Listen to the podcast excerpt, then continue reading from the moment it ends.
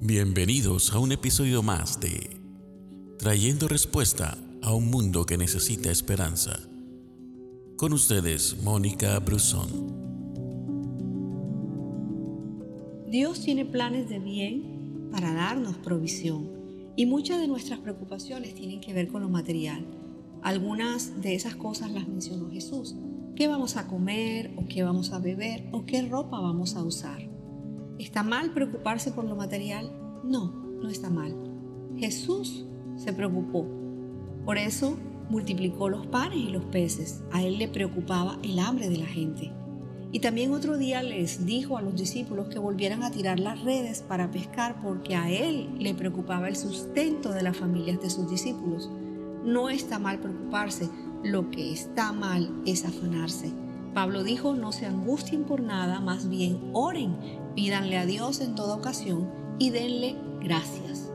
En lugar de estar angustiados, lo que hay que hacer es orar para que Dios haga. Nosotros oramos, Dios responde. Nosotros tocamos, Dios abre puertas. Nosotros pedimos y Dios da, porque Él es quien tiene la respuesta. Y Dios nos da todo lo que necesitamos no todo lo que deseamos, pero sí todo lo que necesitamos.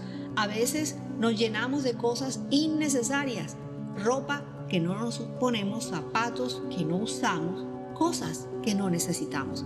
Dios no nos da todo lo que le pedimos, pero sí lo que nos conviene.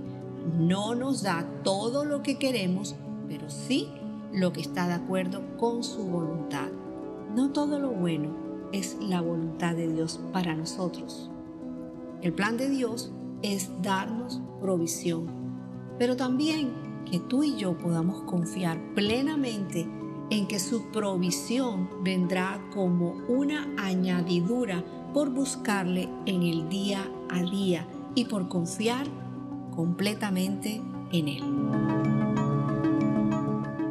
Gracias por escucharnos.